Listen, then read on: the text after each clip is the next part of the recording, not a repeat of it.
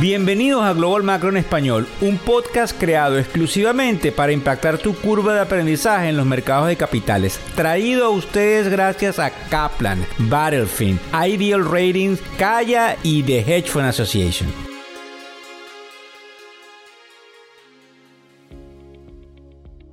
Hola, ¿cómo están? ¿Cómo les va? Hoy es lunes 27 de febrero del año 2023. Buenas noches, buenas tardes o buenos días. Y vamos al grano, vamos a hablar hoy de las rentas, de las contrataciones, de algo interesante con una compañía japonesa que quizás muchos recordamos de nombre Hitachi y del índice del miedo, que es como se le denomina al índice de volatilidad BIX. De todos modos, en última hora quisiera poder recordarles que hay algo sucediendo, que es como decimos los catalizadores. Recuérdense, para los que se nos unen en la tribuna, eh, los portafolios de inversión se manejan en el mediano y el largo plazo, haciendo lo que nosotros desde la tribuna predicamos, que es el asset allocation, que fundamentalmente radica en poner ciertas posiciones a funcionar dependiendo de dónde estás en el ciclo económico y hacia dónde pudieses dirigirte dentro de ese ciclo económico. Muy difícil de ejecutar y muy fácil de decir. Sin embargo, existen lo que se llaman los catalizadores, que son esos movimientos bruscos que pueden cambiar cierta tendencia, pero el mundo se mueve en función de la data, de los datos y de los datos en este tipo de eh, función eh, que radican en la parte económica. Hay rumores de paz, ese es el primer comentario que les tengo de última hora, que pudiesen materializarse producto de la debilitada posición que tiene Rusia y del interés chino de que se acabe con esta eh, guerra que pudiese eh, enturbiar el crecimiento económico que parece volver a tener la economía china. También eh, creemos que puede haber algún tipo de desaceleración en los precios del real estate, máxime cuando ah, alguna gente se apresuró a comprar en el mes de enero y decimos que se apresuró porque probablemente vamos a tener esa, esa, desaceleración y es importante también mencionarlo, también la euforia con el chat GPT que es una compañía donde Microsoft ha invertido muchísimo dinero, probablemente va a tratar de estancarse, ya que muchas compañías en muchos sectores están prohibiendo el uso, al menos dentro de sus oficinas y dentro de sus eh, esquemas laborales, de lo que es el chat GPT y también importante,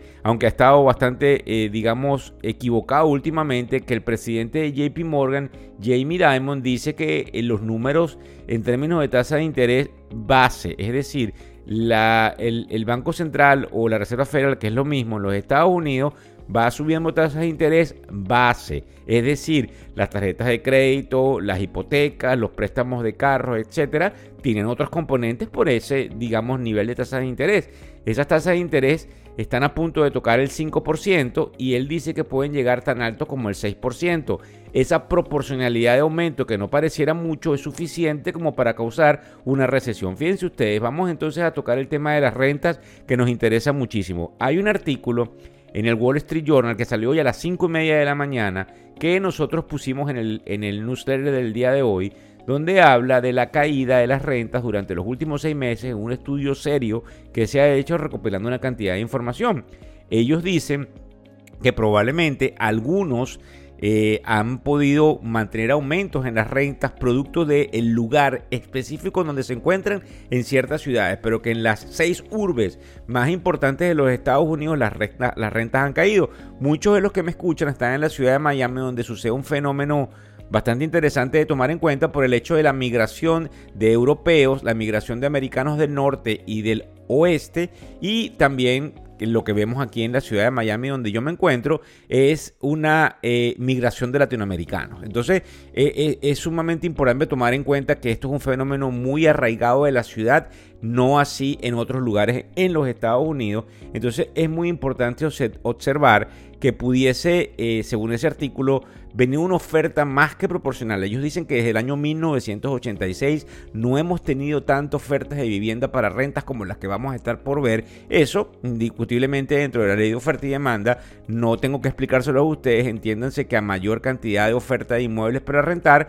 probablemente las rentas corrijan y eso sumado a que algunos dicen que sí que efectivamente venimos a una corrección eh, importante en el mercado del real estate que puede durar cierto número de trimestres y que no vamos a ver los crecimientos económicos que vimos en medio de la pandemia, producto de la cantidad de dinero que se echó a la calle y producto de la migración hacia eh, lo que serían los suburbios, ya que la, gente podía trabajar remotamente. Eso nos importa muchísimo, porque como yo siempre les vengo diciendo, el proceso del real estate es un proceso que nos toca a todos y es quizás como la alcancía, digamos, el, el, fruto de nuestra riqueza se ve reflejado muchas veces en los activos que se poseen desde el punto de vista de real estate. Y en el caso del segundo eh, rubro que les quiero tocar el día de hoy es el caso de las contrataciones, porque hay dos artículos encontrados. Por ejemplo,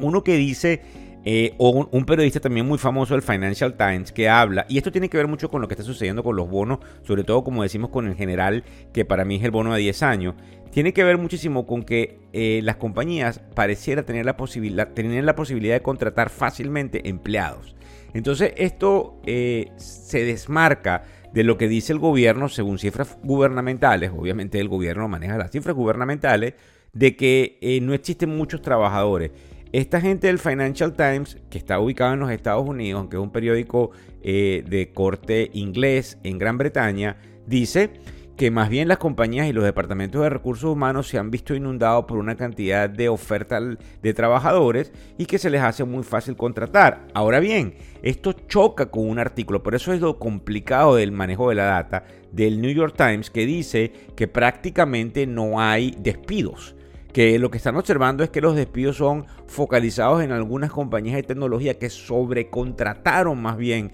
en lo que sería la pandemia y que sencillamente se están estabilizando, pero que no ven mayor cantidad de despidos. Algo que tengo que decirle tiene razón. Pero justamente es esta la última parte dentro de la cadena de formación económica que pareciera que la Reserva Federal en su lucha contra la inflación pudiese estar rompiendo. Rápidamente hay algo que yo les expliqué en algunos podcasts que se llama la curva de Felix, que dice que a mayor empleo, mayor inflación y que a mayor desempleo o menos empleo, menor inflación. Eso lo saben quienes manejan obviamente la Reserva Federal, viendo un mercado un poco robusto, podrían tomar ciertas medidas para desacelerarlo y considerablemente causar eh, lamentablemente un proceso de recesión, al menos de corto o mediano plazo, pero que algunos inclusive llaman que no va a ser de corto y mediano plazo, sino que puede ser algo bastante, digamos, interesante por ponerle alguna connotación. Nos importa muchísimo porque nos afecta. Nos afecta desde el punto de vista de generación de facturación y de la seguridad de nuestros propios empleos.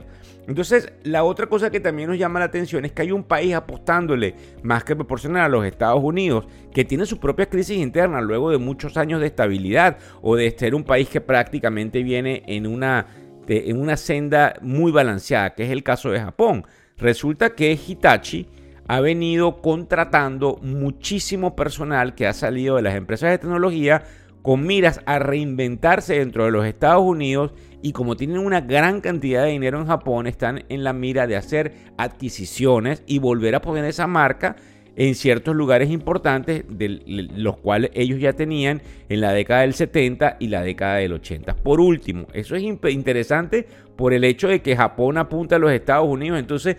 todo lo que yo les estoy diciendo eh, tiene un gran contenido de confusión. Porque mientras nosotros rompemos el tema inflacionario, podemos caer en una recesión. Hay otros que apuestan a que la recesión sea de muy corta data, como es el caso de Hitachi, porque probablemente vale la pena comprar ahora, aunque pudiésemos tener precios eh, eh, digamos, más abajo durante las próximas semanas. En el caso del VIX, importante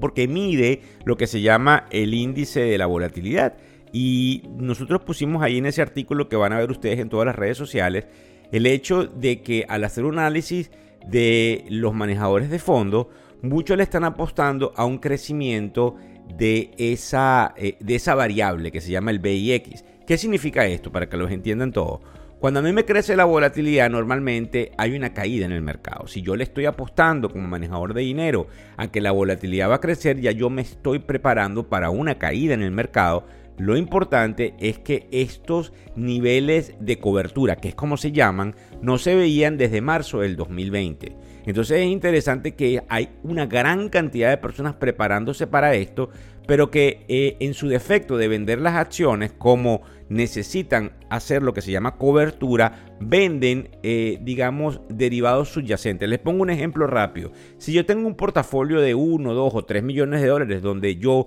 como cualquier persona que está manejando portafolio, espero que esto crezca en el futuro, la manera de cubrirme ante una caída eventual es tratando de hacer algunas colateralizaciones en otros instrumentos. Es decir, yo voy a tratar de poner otros instrumentos que se benefician de una baja, como es el caso del VIX, que sube mientras mi portafolio cae, aunque yo estoy... Eh, eh, eh,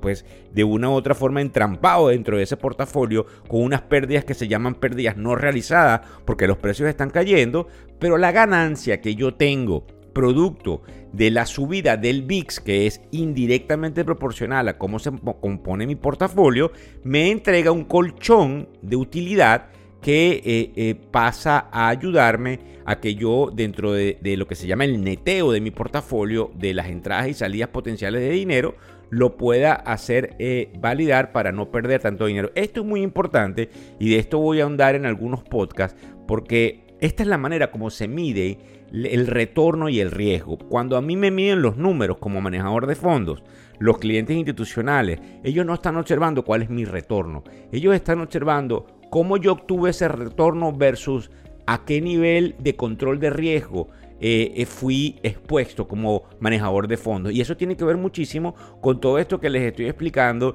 desde el punto de vista de cómo yo puedo no estar desnudo ante una situación que se pudiese venir a futuro, sino tratar de cubrirme. Lo más complicado es el cuándo. Y entonces lo que nos llama la atención de esto que les estoy explicando es muchas veces el hecho de que muchos muy inteligentes están apostando una caída. Antes de culminar, les debo recordar lo que probablemente puede estar sucediendo durante los próximos días. El, presidente de la Reserva, el día 7 de marzo, él va a, hacer una, a testificar en el Congreso, eso es la semana que viene, el martes. Luego tenemos el número eh, de lo que sería el Jobs Report de febrero, que nos sale en este caso el 10 de marzo tenemos el CPI, que es el Consumer Price Index, que es el índice de precio al consumidor, que nos sale el 14 de marzo y el 22 de marzo tenemos la respuesta que la Reserva Federal podría dar a todo este cúmulo de data inflacionaria importante que se vio al menos en el mes de enero. No sabemos el mes de febrero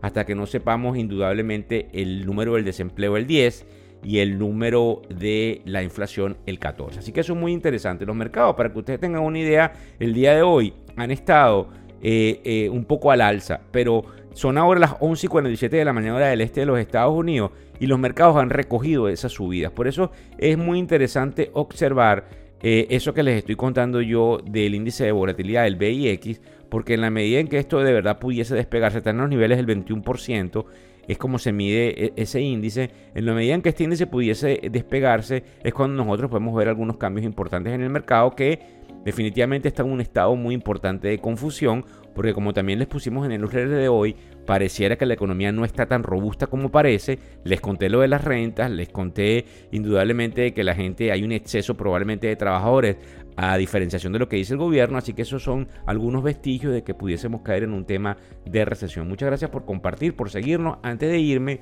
eh, es interesante que las criptomonedas eh, están en el caso del Bitcoin en el 23.000 y que como digo yo, el general, que es el bono a 10 años, está paradito ahí a 3.92%, muy peligroso, porque ponerse por encima del 4% es cuando definitivamente nos denota que la inflación no haya sido controlada. Así que es muy interesante lo que puede pasar en, términos de ese bono a 10 años y eh, de tratar de prestarle atención a todo lo que no solamente nosotros hacemos de la tribuna, sino que muchos periodistas